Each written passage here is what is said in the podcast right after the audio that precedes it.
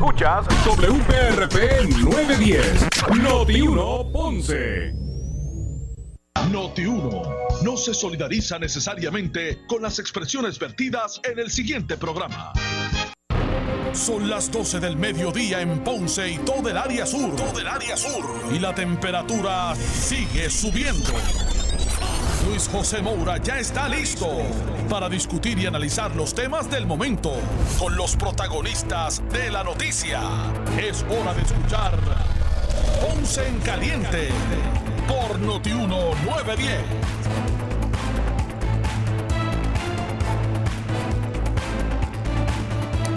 Bueno, saludos a todos y muy buenas tardes. Bienvenidos. Esto es Ponce en Caliente.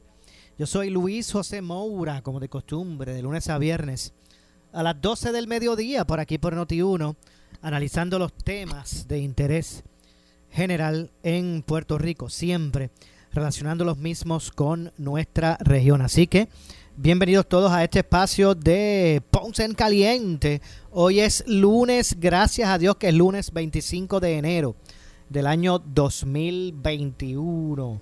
Así que gracias a todos. Hace unos minutos el gobernador Pedro Pierluisi terminó una reunión de gabinete. En este momento que estamos hablando, pues está atendiendo a los medios de comunicación en conferencia de prensa en Fortaleza para abordar precisamente todos esos temas del día, las preguntas e interrogantes de la prensa. Así que eh, vamos de inmediato a escuchar eh, a el gobernador contestando en este momento en vivo, contestando las preguntas de la prensa. En tema inicial, obviamente, es la orden ejecutiva sobre la violencia de género. Vamos a escuchar esta conferencia en vivo en este momento aquí en Ponce en Caliente.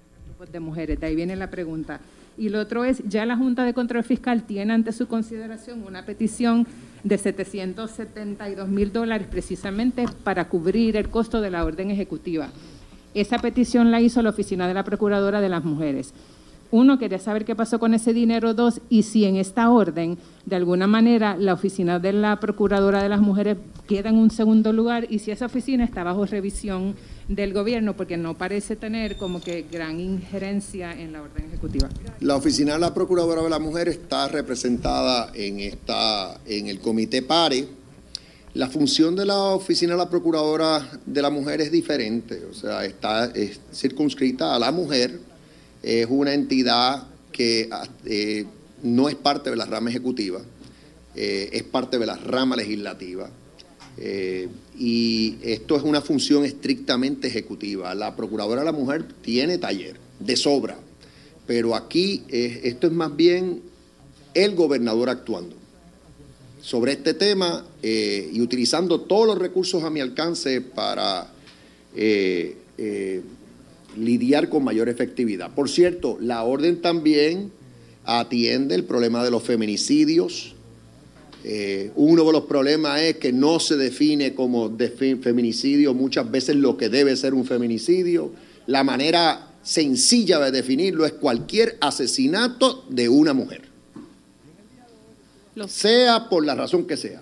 Eso es un feminicidio. Si los contamos así, el año pasado tuvimos 67 demasiados, totalmente trágico. Y eso también me movió a mí. Lo sé todo. Gobernador, buenos días. El problema de la violencia de género tiene muchísimas facetas y una de, las vertientes es el, aspecto económico. Hoy el secretario eh, del Departamento del Trabajo señala en reportaje de que, en entrevista, que hay 40 mil empleados eh, que no están recibiendo el servicio de desempleo son 40 mil puertorriqueños. Eh, en el pasado se criticó muchísimo por la dilación, ese número parece que no ha bajado desde hace muchísimo tiempo. ¿Cuáles son las alternativas que se tienen? Porque un pueblo que no trabaja es un pueblo susceptible a males como lo es la violencia de género. Sí, el, secretario del Trabajo ha hecho una excelente labor eh, en días recientes explicando por qué eh, se dan esos puntos controvertibles y las diferentes razones en ocasiones es que sencillamente las personas no son elegibles. O sea, sea, por ejemplo, por darte un ejemplo, y yo no soy el secretario del trabajo ni tengo el, el peritaje en esa área, pero si la persona renuncia a su trabajo, pues ya no. Si la persona tiene otro empleo, pues no necesariamente también puede, puede eh, recibir el, el beneficio. Y y yo sé que el, secretario y todo su equipo de trabajo está en la mejor actitud de que todo el que sea elegible recibe el beneficio. ah, y que también está comprometido a mejorar la plataforma el, tecnológica que utiliza el departamento para, para que sea más fácil y para que la gente pues no se desilusione o se frustre cuando está eh, solicitando el beneficio. O sea que, eh, pero yo tengo que decir que el desempeño del secretario actual ha sido eh, excelente, excelente. Continuamos por acá. En el pasado, cada vez que hay asesinatos o que hay una multiplicidad de asesinatos, lo hemos escuchado en más de una ocasión por parte de la Policía de Puerto Rico, que indica que no podemos estar cada vez que alguien vaya a agredir a una persona, de que vaya a cometer un tipo de asesinato. Esas son explicaciones y contestaciones que ha dado la Policía de Puerto Rico. Con esta orden ejecutiva, ¿cómo es que se va a encauzar para que este tipo de situación, más allá de una mera orden ejecutiva con una aplicación, no ocurran los feminicidios? Bueno, es que esto, esto atiende esta problemática de, en todas las diferentes vertientes. Por ejemplo, hay hasta, va a haber hasta campaña publicitaria para educar al pueblo en general. Vamos a tener adiestramientos, en, perdón que no había dicho que la secretaria de Educación está aquí con nosotros, bienvenida. Eh, capacitación a nivel de todas las agencias, incluyendo en las propias agencias de ley y orden. Eh, sí, eh, perdón corresponsabilidad de la ciudadanía, ¿no? Esto, esto lo estamos atendiendo por todas las vertientes, no meramente eh, como una cuestión de procesamiento criminal. estamos también desde el punto de vista de prevención, desde el punto de vista de conducta humana, cambiar malas costumbres, pero la palabra tiene que ser peor que eso, prejuicios. Eh, aquí hay falta de educación. Por eso sí se habla de perspectiva de género, se habla de perspectiva de género aquí y parte del trabajo del comité PARE es asesorar al Departamento de Educación en la implantación de un currículo de perspectiva de género. O sea, estamos atendiendo todas las ramificaciones de este tema, con mucha seriedad, mucho compromiso eh, y otra vez esto tiene una fecha cierta. La orden eh, está en vigor hasta el final del año fiscal eh, si mal no recuerdo, 2022, pero es prorrogable a petición del comité PARE. ¿Y por qué así? Los mismos grupos así me lo pidieron. Es importante que, obviamente estamos en una emergencia. Yo he declarado la emergencia. ¿Qué vamos a hacer? Atender el asunto. Si Dios quiere, al final de ese periodo de tiempo ya hay una necesidad de mantener el estado de emergencia, pero se quedan las medidas, se quedan las mejoras en el andamiaje de seguridad pública, las mejoras en justicia, hasta los mismos tribunales. Aquí hay, un enlace con los tribunales de, Puerto Rico, o sea que esto es, y a nivel educativo. Ah, o sea que eh, sobre la marcha, pues eh, veremos eh, si damos hacemos la diferencia, que es lo que yo quiero. Continuamos, todas. Sí, quisiera que me aclare, señor gobernador, cómo sería el desarrollo del currículo con perspectiva de género y si van a considerar pasados trabajos de, por ejemplo, el secretario de Educación, Rafael Román, que trabajó el tema en la administración de García Padilla. Ese tema está en manos del Departamento de Educación. El Comité PARE va a asesorar, una de las funciones que tiene el Comité PARE es asesorar al Departamento de Educación. Eh, no sé si la secretaria quiere hablar sobre el estado. Sí, sí, me pueden explicar cómo sería el desarrollo de, esa, de ese currículo de perspectiva de género y cómo se piensa incorporar y para cuándo se estaría incorporando en las escuelas del país? Ya, ya se ha incorporado eh, como un proyecto piloto, eh, particularmente en las clases de salud y en las clases de civismo, los temas. Eh, ¿qué, aspiramos? Trabajar con un enfoque preventivo, porque sabemos que toda esta situación que estamos viendo de violencia, tenemos que trabajarla desde la niñez, desde la infancia, comenzar a trabajar con lo que es el manejo de emociones, comenzar a trabajar con lo que es la autoestima de las personas, esa seguridad tan importante que me permite a mí comprender y respetar. Si yo me respeto a mí mismo, puedo respetar a los demás, si yo me valoro. Y en ese enfoque que vamos a ir dirigidos en lo que es el campo de la educación con la asesoría que hagamos en conjunto a nivel interagencial, este, es un tema muy serio y, trata de lo que es el individuo, de todas las herramientas que necesita tener para poder enfrentar cualquier situación y sobre todo poner de antemano el respeto a cada individuo, el respeto a lo que es la vida. Continuamos con el nuevo día. Sí, buenas tardes a todos, gobernador. Me gustaría que profundizara un poco en cuánto presupuesto requerirá esta iniciativa. Mencionó que el 2 de febrero tiene que entregar el primer borrador a la Junta de Supervisión Fiscal, pero si tienen algún tipo de estimado. Es que, es que como bien dice la orden, se le está pidiendo a todas las agencias que incluyan una partida presupuestaria para lograr el objetivo de la orden ejecutiva y eso tiene que estar ocurriendo en estos próximos días. O sea, cuando presentemos la petición presupuestaria, yo voy a convocar a los medios para que esto sea público. O sea, que no va a ser una petición presupuestaria tras bastidores.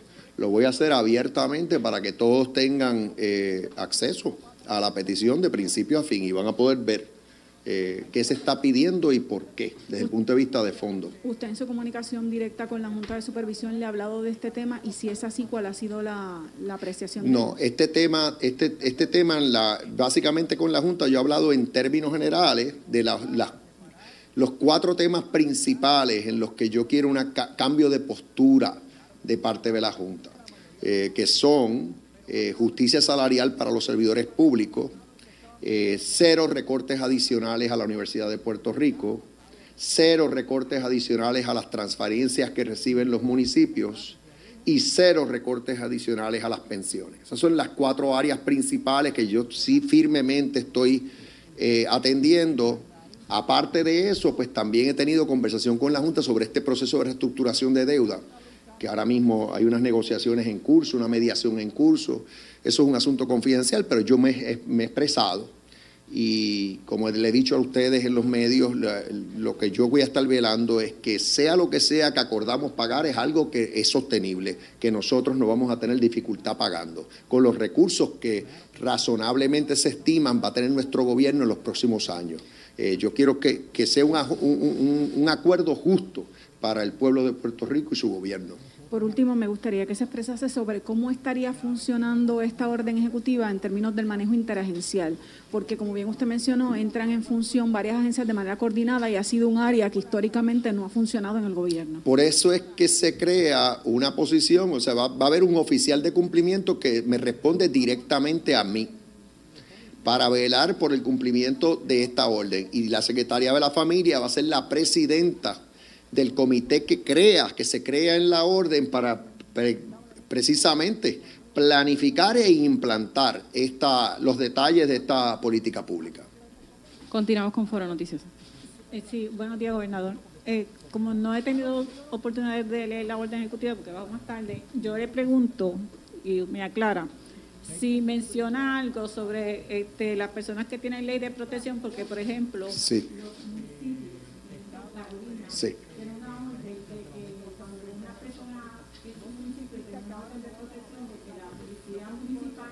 Dando rondas en este lugar porque aún así, pues ya usted sabe lo que sucede.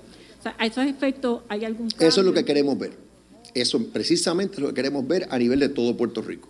Y la orden tiene lenguaje a ese efecto, de que el comité PARE va a trabajar estrechamente con eh, tanto el Departamento de Seguridad Pública, la Policía de Puerto Rico, el Departamento de Justicia, para velar porque eh, se le dé el monitoreo requerido o debido a todas las víctimas de violencia, particularmente las que tienen órdenes de protección. Sí. Continuamos por allá con Noticentro.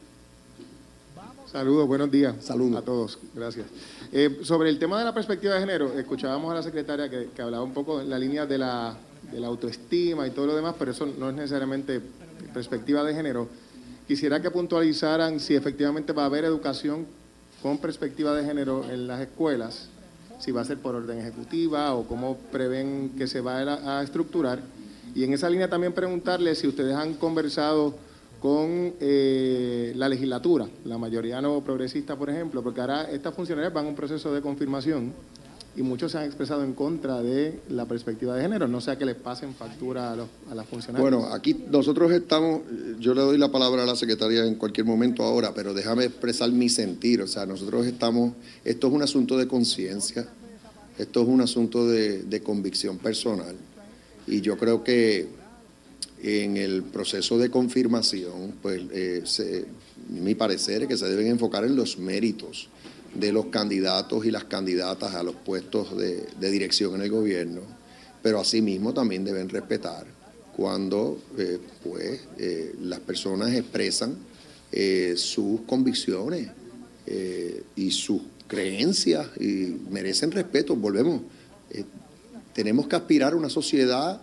diversa, una, una sociedad en la que nos respetamos unos a otros, incluyendo cuando no necesariamente compartimos los mismos criterios. Y yo creo que el ejemplo comienza por la casa. En ese proceso de confirmación debería haber, debería reinar ese tipo de respeto. Somos todos seres humanos. Eh, nuestra constitución protege la dignidad de cada ser humano. Y yo creo que en el siglo XXI eso incluye eh, la identidad de género, eso incluye eh, la orientación sexual, eso incluye, pues, como cada cual se siente y sus creencias particulares y debemos respetarnos. No necesariamente vamos a estar todos de acuerdo. Entonces, ya el detalle del, currículo, yo sé que por ley ya hay un proyecto piloto en el departamento y yo, yo voy a cerciorarme de que eso, se, que eso sea unas escuelas coeducativas. Y yo, yo me voy a cerciorar de que eso se esté cumpliendo.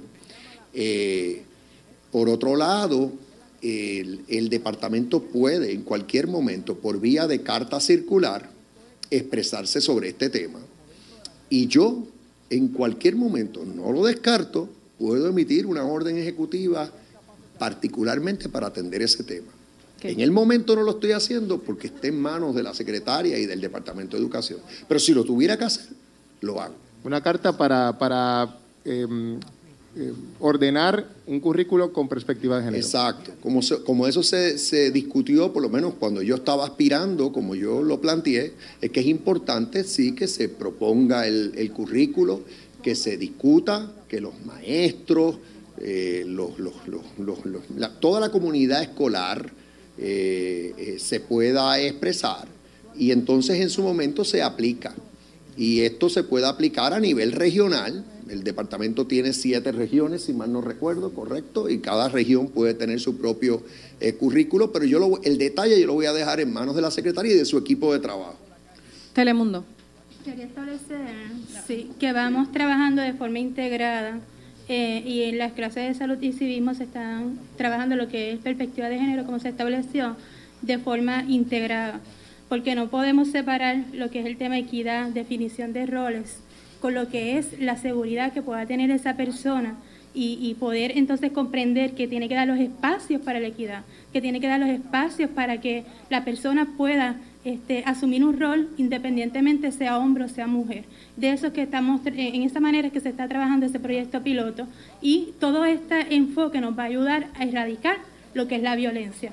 Por eso es tan importante poder ir ampliando y fortaleciendo este proyecto piloto que se está dando para entonces ver unos resultados a nivel social. Vamos, eh, vamos ahora con Telemundo, vamos a ir limitando ya las preguntas para el gobernador porque se tiene que ir, así que... Gobernador, eh, buenos días a todos.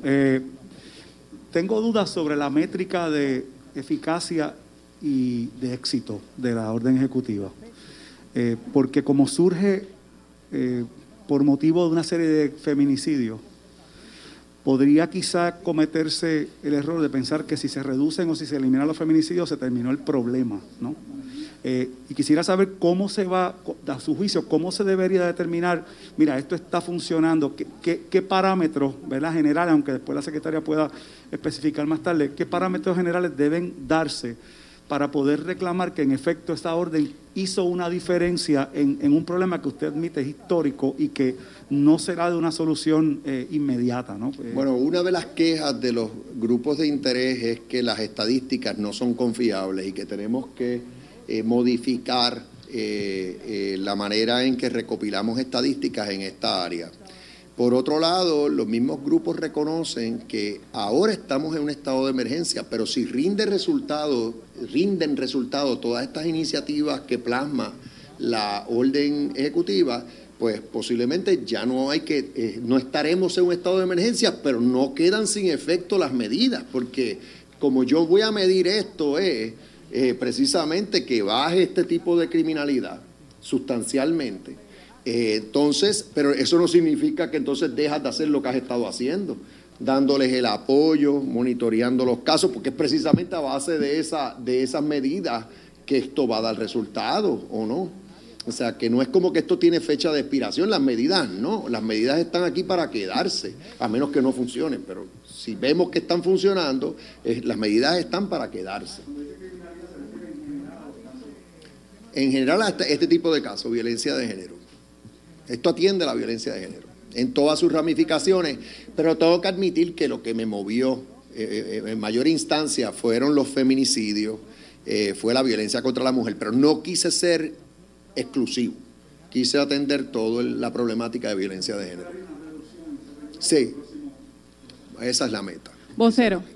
Sí, eh, saludo, gobernador. Sí. Quería saber, ¿verdad?, en el marco de la orden, qué van a hacer para que en la policía, lo que estaba hablando usted de las estadísticas, incluso cuando se informa de asesinatos de personas trans, no se informa correctamente el género, por ejemplo, esos asesinatos hay muchos que no han sido eh, resueltos, ¿verdad? No, no se han investigado y quisiera saber qué ordena usted para resolver ese problema y quería saber también de paso cuándo podemos esperar una nueva orden sobre el COVID, si es que va a haber alguna. Sí, el, bueno, el, comité está, está eh, una de las áreas de trabajo es precisamente velar porque las estadísticas sean fidedignas. Yo a propósito les dije ahorita que mi definición de feminicidio es el asesinato de una mujer. Eh, ¿Y por qué es importante definirlo así? Porque, eh, y que todas, cada vez que haya un asesinato de una mujer o fallezca una mujer, eh, y se está investigando el, asunto desde el punto de vista penal, se reporte, porque puede ocurrir, y me trajeron este caso en los grupos cuando se reunieron conmigo, puede ocurrir que muere una mujer, eh, pero la prueba forense eh, no refleja, muere y aparenta ser un suicidio, pero al paso del tiempo, cuando terminan de hacer los estudios forenses, se dan cuenta de que esta mujer que estaba casada con un anestesiólogo recibió una dosis letal de anestesia. Y entonces lo cual entonces causó que entonces tuvieran que entonces pues bajo la definición clásica decir, ah, esto es un feminicidio. Pero desde el principio lo dijo haber sido. Ok.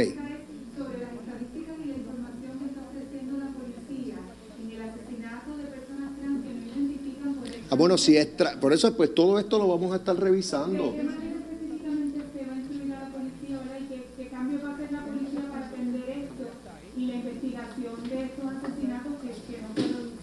Lo que pasa es que eso también, eh, honestamente, recuerda que al estar todas las organizaciones eh, representadas, eh, la academia, que también nos provee mucha información, especialmente para las estadísticas, cómo llevarlas, cuáles son las herramientas y sobre todo el análisis.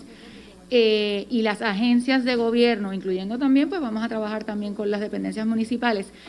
Eso ya eh, no tan solo nos provee unas recomendaciones específicas, sino que especificamos, o sea, que sabemos cuál es el plan de acción. Si uno de, las, eh, de los puntos de insumo de las, por ejemplo, organizaciones y de las otras agencias es el manejo tanto de policía como el Departamento de Justicia en el trámite de esos casos, vamos a empezar obviamente a identificar esas necesidades y esa es la capacitación. Una de las primeras eh, iniciativas que se van a comenzar casi inmediatamente, te diría, es la coordinación de capacitación de los agentes de orden público, pero también del personal y de los servidores públicos de las agencias que brindan servicios relacionados. Con eso también es sumamente importante que estamos trabajando con las organizaciones sin fines de lucro y el tercer sector, porque ellos también nos dan la información sobre qué es la sobre qué son los talleres de adiestramiento, sobre qué es la capacitación que se necesita. Aparte, cómo desarrollar esa sensibilidad, esa empatía y ese sentido de inclusión, no tan solo en las agencias, sino en la comunidad. Y son estas personas quienes también nos van a estar colaborando, proveyendo esas capacitaciones y talleres.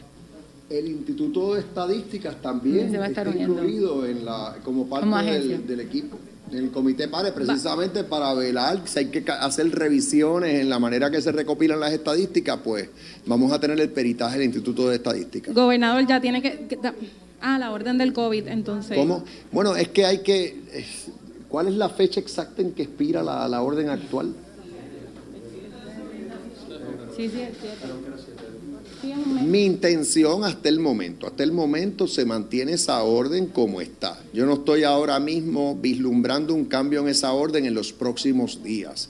Pero eso sí, de cuando expire, que me dicen que debe ser alrededor del 7 de febrero, antes de esa fecha, ya entonces estaré evaluando todos los pormenores de la orden y de ser necesaria alguna modificación adicional, la haré.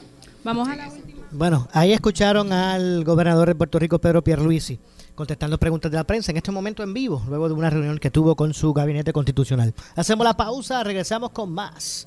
Esto es Ponce en Caliente, soy Luis José Moura. Pausamos y regresamos. En breve le echamos más leña al fuego en Ponce en Caliente por Notiuno 910. Breve regresamos con el más picante. La noticia que quieres escuchar, las 24 horas te queremos informar. Noti 1630 se encarga de informarte primero, llevándote las noticias y la mejor programación al alcance de tu teléfono celular. teléfono celular, Facebook, Twitter, Instagram y notiuno.com, donde podrás darle play a tu podcast favorito. A las 8 de la mañana fiscalizamos a Palo Limpio. A Palo Limpio. Y ahora con nuevo analista.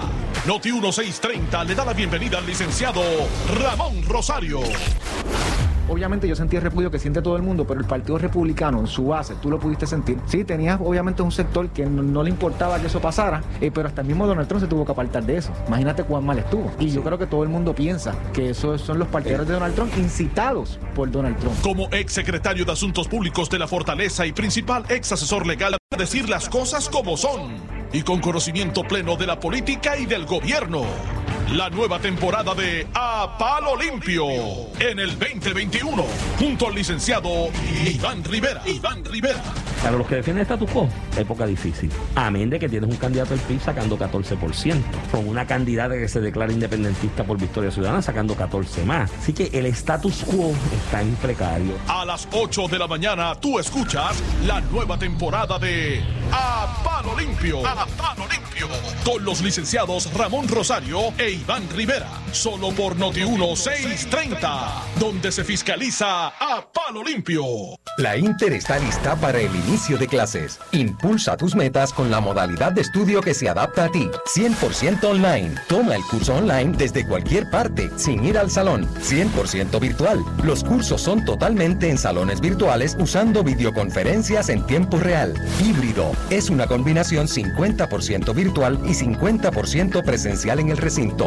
Matricúlate ya. Universidad Interamericana de Puerto Rico. Impulsa tus metas.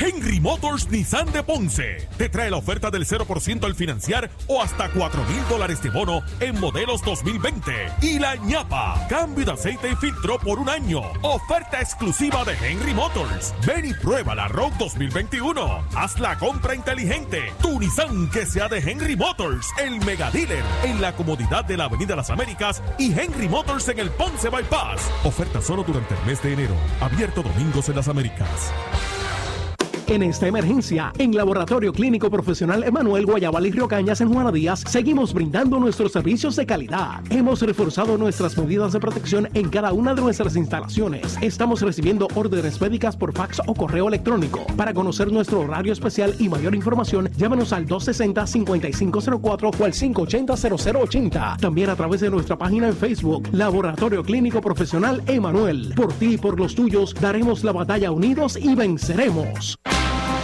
Amigo que me escuchas, en Caliente estrena un nuevo horario y quiero invitarte al programa de Winmar Home, la compañía que más hogares ha energizado en Puerto Rico todos los jueves de 3 y 30 a 4 de la tarde. Recuerda, energía solar, energía para ahorrar y para ayudar. En Caliente estrena un nuevo horario y quiero invitarte al programa de Winmar Home de 3 y 30 a 4 por Noti 1630 en En Caliente. Si tienes 40 años o más, la prevención es lo más importante para evitar el cáncer de colon, esófago o estómago. En Advanced Endoscopy Center, el único centro de endoscopía ambulatoria acreditado en Puerto Rico, en Ponce Bypass, el doctor Álvaro Raymondé, gastroenterólogo por Certify, cuentan con los equipos más avanzados, incluyendo ultrasonido endoscópico, para la detección temprana de lesiones que pueden desarrollarse en cáncer de colon, esófago, estómago y también cáncer de páncreas. Llámanos al 843 1129.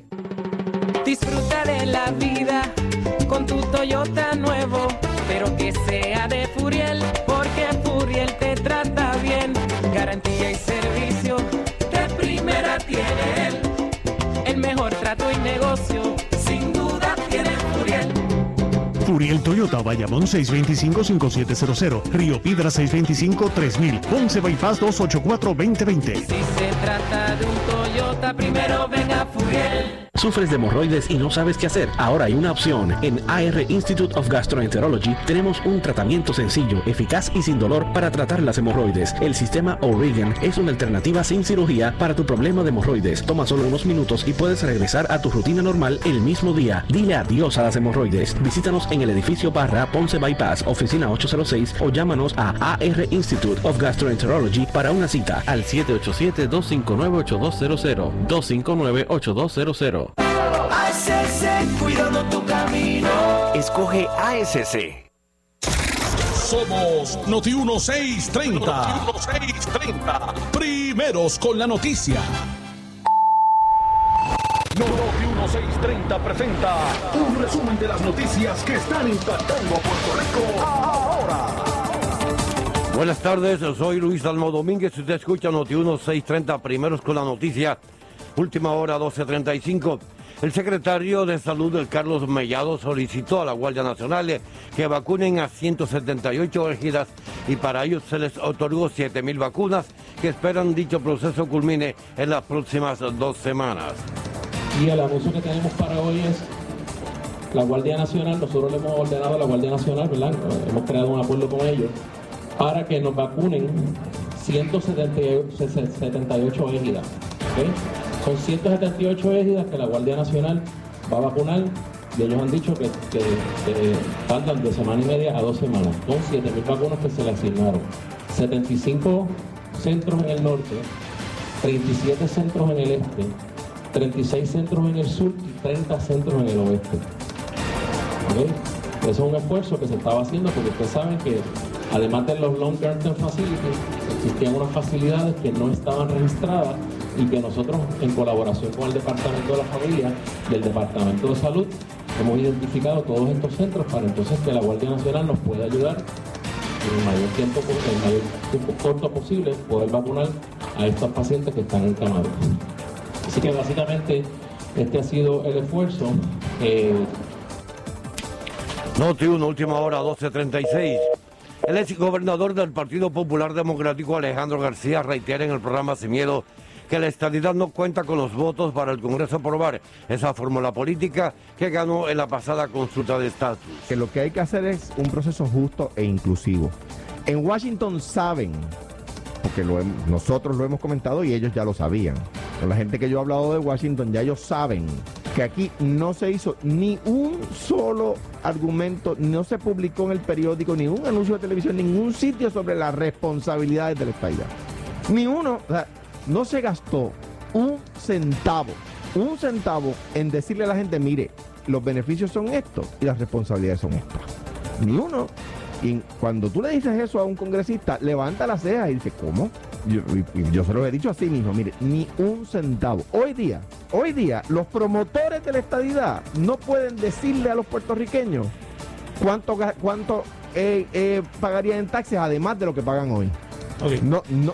Entonces, ¿qué pasa? Eh, tienen un problema allí. Cory Booker, senador por Nueva Jersey. Les acabo de decir, mire, aquí no hay los votos para eso. Ah, pero queremos ganar, gastar 9 millones. Entonces ahí la respuesta del americano es, pues mano, si quieren gastar los 9 millones de dólares, anyway, ustedes que no están pagando deuda, que sobreviven por, gracias a que no están pagando deuda, ¿con qué cara nosotros vamos a quitar la Junta de Supervisión Fiscal? Y finalmente la policía reporta un escalamiento en la iglesia creyéndole a Dios, ubicada en la calle Tomás Cruz, esto es en el municipio de Humacao.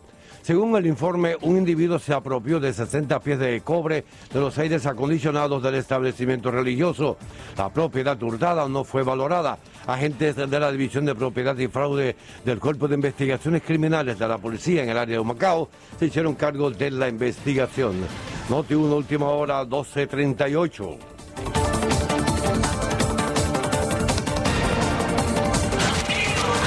Noti 1630. Primeros con la noticia. En breve le echamos más leña al fuego en Ponce en Caliente por Noti 1910. Un buen descanso requiere de un buen matres. Disfruta de los productos, garantías y servicios directos que te ofrece la fábrica de matres Global. Compra tu nuevo matres con un triple descuento de 50% más 25% y 11.5% adicional en toda la colección Body Comfort ortopédica y el protector de matres es gratis. Todos con 15 años de garantía. Además, matres ortopédicos desde 99 dólares. Visítalos. Esta oferta es válida en todas sus tiendas. Programas de financiamiento disponibles con o sin verificación de crédito. Restricciones aplican. Más detalle en las tiendas. Globalmatres.com 787-837-9000. 787-837-9000. En esta emergencia, en Laboratorio Clínico Profesional Emanuel Guayabal y Río Cañas en Juana Díaz, seguimos brindando nuestros servicios de calidad. Hemos reforzado nuestras medidas de protección en cada una de nuestras instalaciones. Estamos recibiendo órdenes médicas por fax o correo electrónico. Para conocer nuestro horario especial y mayor información, llámenos al 260-5504 o al 580-0880. También a través de nuestra página en Facebook, Laboratorio Clínico Profesional Emanuel. Por ti y por los tuyos, daremos la batalla unidos y venceremos. El área sur está que quema. Continuamos con Luis José Moura y Ponce en Caliente por el 910 de tu radio.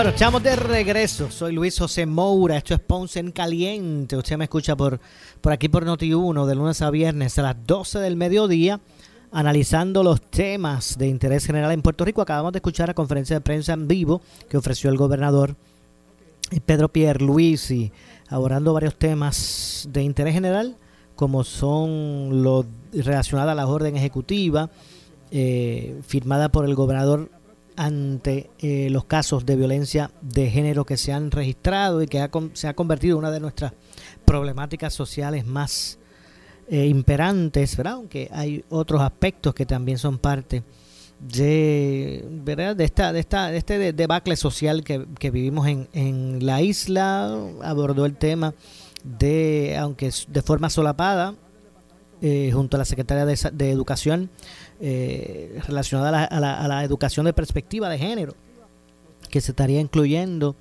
como parte del currículo público de enseñanza, en, entre otras cosas. Eh, vamos entonces a escuchar eh, la parte final donde el, secretario de Salud, Carlos Mellado, doctor Carlos Mellado, pues expresa ante obviamente todo este tema de vacunaciones en la isla. Así que vamos a continuar escuchando.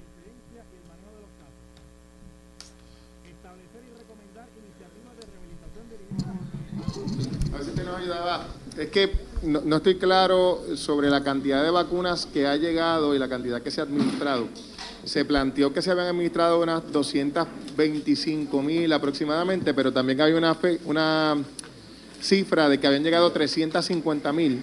Y si esas cifras son ciertas, hay como un, okay. un desfase entre las que han llegado y las que se han administrado. No sé si es correcto, por eso le pregunto. Se han recibido 352 mil 050 se han distribuido 321.965. ¿Ok? Siempre va a haber una diferencia porque recuerda que recibimos segundas dosis y también tenemos otras dosis que la Guardia Nacional utiliza en los centros para administrar eh, vacunas. ¿Okay? Es correcto. Digo, segunda dosis y acuérdate que están llegando porque ellos siguen todavía administrando a los primeros respondedores, a los maestros. O sea que ese es el gap que existe.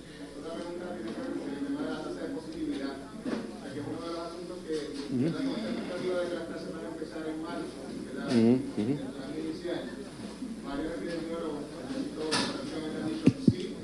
Está chévere que vacunemos, pero si la tasa de positividad sigue cerca del 10, no es recomendable retomar clases presenciales. ¿Cuál es su reacción ante esta advertencia de que la tasa todavía es muy alta? Yo, eh, ¿verdad? La, por la parte del Departamento de Salud, nosotros siempre hemos sido claros que obviamente las clases comienzan de diferentes formas, ¿verdad? Puede haber un 50% en la clase, puede haber eh, un 30% de acuerdo a cómo estemos en la tasa de posibilidad en ese momento y ciertamente un factor que estamos viendo es la vacunación de los empleados docentes y no docentes. O sea que son muchos factores que se tienen que, ver De cara a que si se puede abrir la escuela en esa fecha o no, pues eso lo vamos a ir viendo poco a poco en, en ese, en ese momento. Tasa de positividad es de, nueve- de 10. Ahí lo que tendríamos que evaluar cuándo va a estar la tasa de positividad en ese momento. Obviamente nosotros estamos desplegando pruebas por todo el departamento, por todos los lugares que existan, vamos a tener la cantidad de pruebas. Bueno, es que de- dependerá, o sea, depende de cuánto vayamos a abrir, si vamos a abrir 50%, 30%, eso, eso se va a ver. Obviamente la tasa de positividad, pues mientras más baja sea, mejor. Ahora mismo pues tenemos una tasa de positividad elevada, que no va a tono con la cantidad de pacientes que tenemos en los hospitales, que esa es otra de las, de las métricas que tenemos que utilizar. Se tendría que ver en efecto exacto cómo se podría ver en ese momento, si va a ser presencial, si va a ser un 30%, si va a ser un 50% y todas las protecciones que haya. Pasamos con Jim. ¿Podría repetir las cifras, por favor, de las vacunas Sí. ingresadas y, y- y hechas, por favor? Han llegado a Puerto Rico 352.050, distribuidas 321.965 vacunas. Pasamos con Metro. Sí, secretario, este, quisiera saber ¿no? si, si hay algún plan definido ¿no? para mejorar lo que es la organización desde la distribución de vacunas, porque sabemos, por ejemplo, que en la región central pues no ha habido la misma, el mismo acceso a la vacuna y particularmente ¿no? en momentos que se pretende este, ampliar el- la población a la que, a la que, estaría recibiendo la, vacuna. Nosotros tenemos centros en todos los lugares de la isla, ¿verdad? En toda la, región central incluso tenemos acuerdo con hay muchos de los, los fondos 330 eh, y ellos tienen vacunas. Ciertamente la cantidad de vacunas distribuidas en esos lugares es mínima. ¿Por qué? Porque tenemos 41.450 vacunas semanales. No obstante, nosotros estamos haciendo tanto acuerdos con la Guardia Nacional que va a comenzar a vacunar los centros de envejecientes que teníamos, que no estaban dentro del contrato de los Long Term Facility, que son 176 centros, si no me equivoco. Lo otro sería entonces también, eh, nosotros estamos haciendo, obviamente el Colegio de Médicos está vacunando los pacientes que están encamados, que están casa por casa ya van por 550 más o menos. Eh, lo otro sería también eh, los acuerdos que tenemos con voces, ¿verdad? Que ustedes vieron que este fin de semana vacunaron una gran cantidad de, de pacientes. Eso lo vamos a replicar por diferentes, por los lugares donde hay falta de acceso, que muy bien pudiera ser eh, los mismos centros de la isla, ¿verdad? Porque sabemos que existen pueblos que a lo mejor tienen centro de vacunación, pues mira, una distancia que es bastante complicada y más para un paciente mayor de 65 años. También estamos vislumbrando hacerlo en, en los lugares donde ocurrió el terremoto porque sabemos que las necesidades ahí son bien grandes y personalmente yo tuve la oportunidad de trabajar en esos centros y vi la necesidad que hay de pacientes adultos.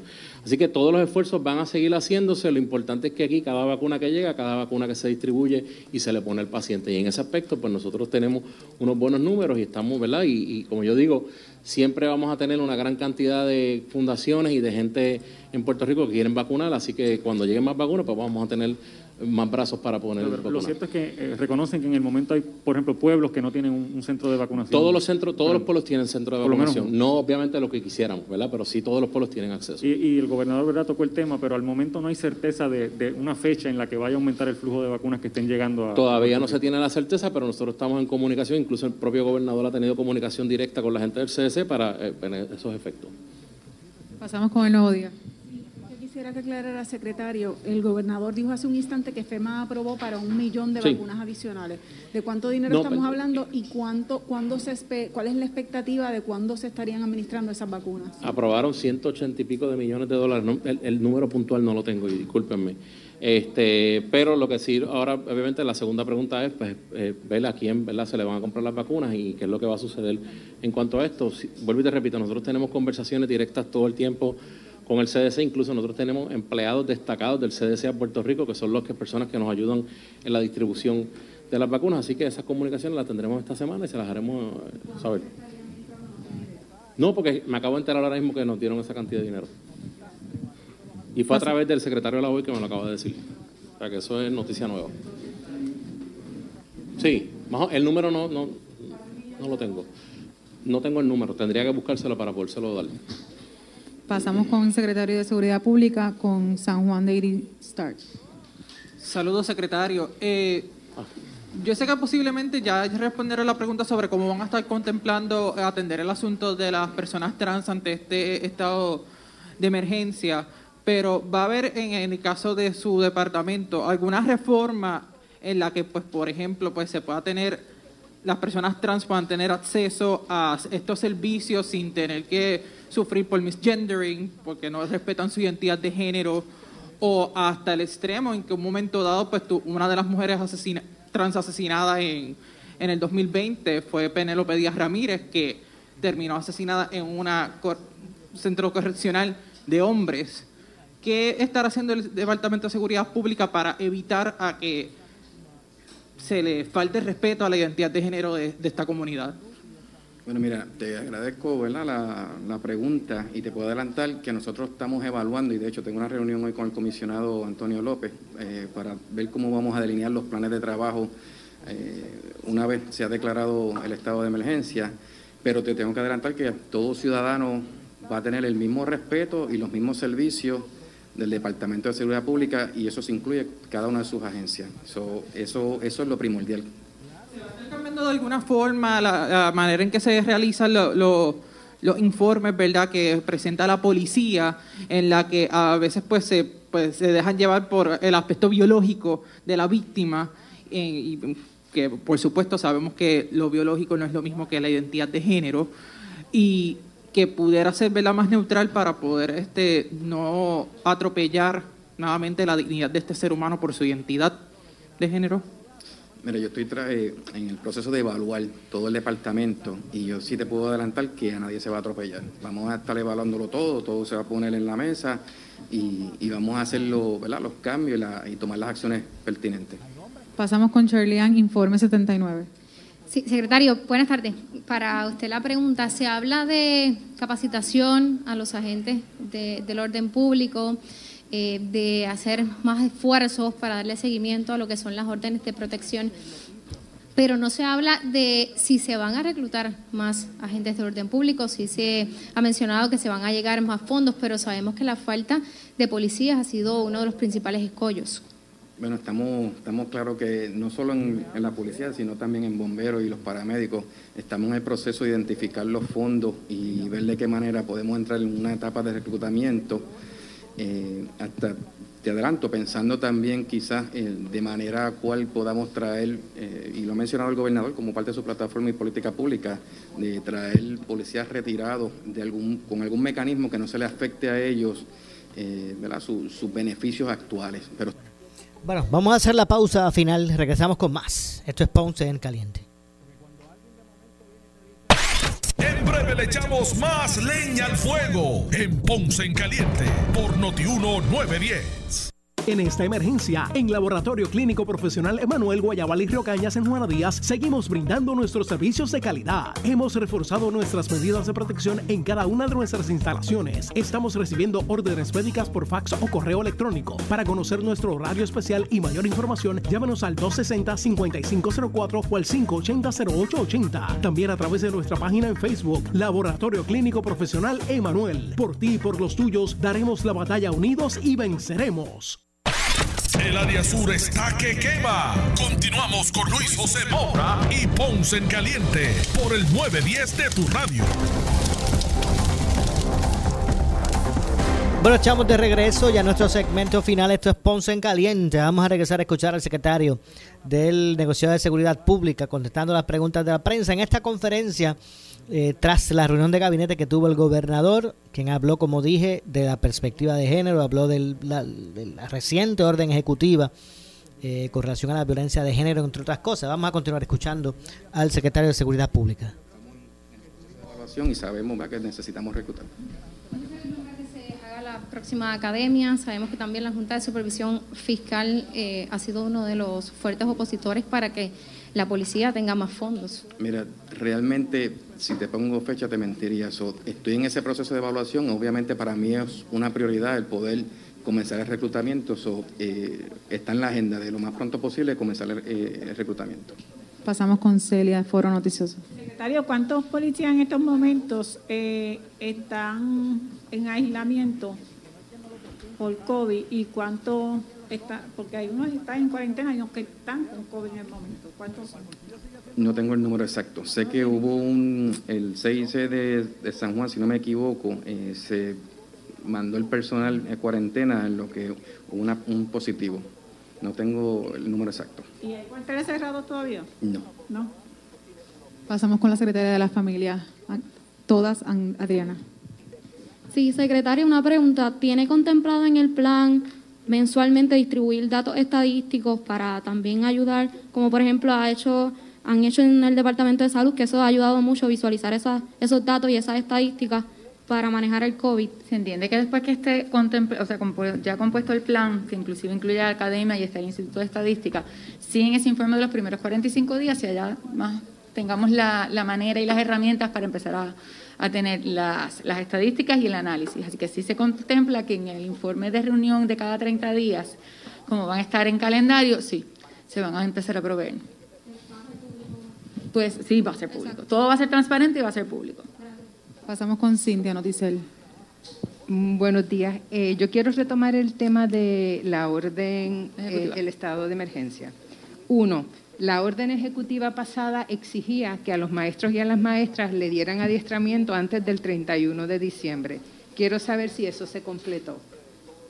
Caramba, esa información. en términos del tema de violencia de género, sí, si la orden ejecutiva pasada establecía como uno de los criterios específicos. 30.000 empleados se, se, han adiestrado. Al 31 de diciembre eran los maestros y maestras. Al 31, según la data que nos proveyeron. Ok. Eh, quiero seguir con el tema. Eh, muy respetuosamente, eh, perspectiva de género no es dar la clase en la clase de civismo y tampoco en el área de salud. De hecho, yo estudié género y uno sabe que la perspectiva es transversal. La pregunta entonces que yo tengo es, ¿cuándo se va a trabajar un, un currículo? Porque mantenerlo todavía en el asunto de la clase de civismo y de salud es mantenernos casi como en el siglo pasado, cuando estamos hablando que el género supone cultura, supone un montón de cosas más. Y parte del problema precisamente que hay en este momento es que mantenemos el tema en, la clase de salud. Esto no se trata de salud, se trata de actitudes sociales, de una visión de mundo y mucho más. Entonces, cuando usted habla que totalmente se ve en la clase de civismo y de salud, es como que mamá cose y papá entonces sale a la calle. Y un poco quería entender... Trabajando de que no... Perdona. Adelante. Este, no, en, nosotros, ¿verdad? Parte de nuestra prioridad por diferentes aspectos es hacer una actualización y una revisión curricular. Es meritorio. Y lo pusimos como parte de, ¿verdad? De, del plan de nosotros de 100 días, comenzar en esa revisión en todos los ámbitos eh, para estar a la vanguardia y, trabajar entonces con un enfoque distinto y tener mejores resultados en términos de lo que se estaba trabajando a nivel de salud y, y civismo, pues ese es el, proyecto piloto que ya estaba establecido. No obstante, nosotros vamos a ampliar y vamos a trazar política pública que responda a, a, todas las comunidades, incluyendo ¿verdad? la orientación a la familia, brindándoles apoyo este, con todos los recursos que tengamos para poder tener entonces ese cambio significativo que nosotros queremos como país y como sociedad. Hago un poco la pregunta porque precisamente cuando uno estudia género, si lo estudia a través de la literatura, uno aprende a leer silencios y empieza a entender el mundo de otra manera cuando se sale de la clase de salud. Pero nada, otra pregunta directamente quizás a la secretaria o al, secretario de Seguridad Pública todavía al día de hoy y hasta la semana pasada los policías utilizan crimen pasional. Y esto es como algo tan sencillo que se puede eliminar. Yo quisiera saber si puede venir, yo sé que les van a dar adiestramiento, pero todavía la semana pasada, cuando estamos hablando de los asesinatos de mujeres, vemos que los policías llamados, tanto hombres y mujeres, estoy hablando hombres, mujeres o sea, policías hombres y mujeres utilizan el término pasional. Policías eh, hombres y mujeres que son parte de la sociedad claro, de la comunidad. No, no, claro, pero como parte del proceso, no sé si se puede dar quizás ya una orden y decir, miren, no, esto... Bueno, lamentablemente se nos ha acabado el tiempo. Nosotros regresamos mañana con más. Soy Luis José Moura. Esto es Ponce en Caliente. Acabamos de escuchar la conferencia de prensa del gobernador con varios secretarios de, ah, de gabinete atendiendo las preguntas de la, de, la, de la prensa. Nos vamos. Regreso mañana con más. Soy Luis José Moura. Esto es Ponce en Caliente. No se retiren, que por ahí viene ante la justicia. Escuchas WPRP 910, Noti 1 Ponce. Noti 1 no se solidariza necesariamente con las expresiones vertidas en el siguiente programa.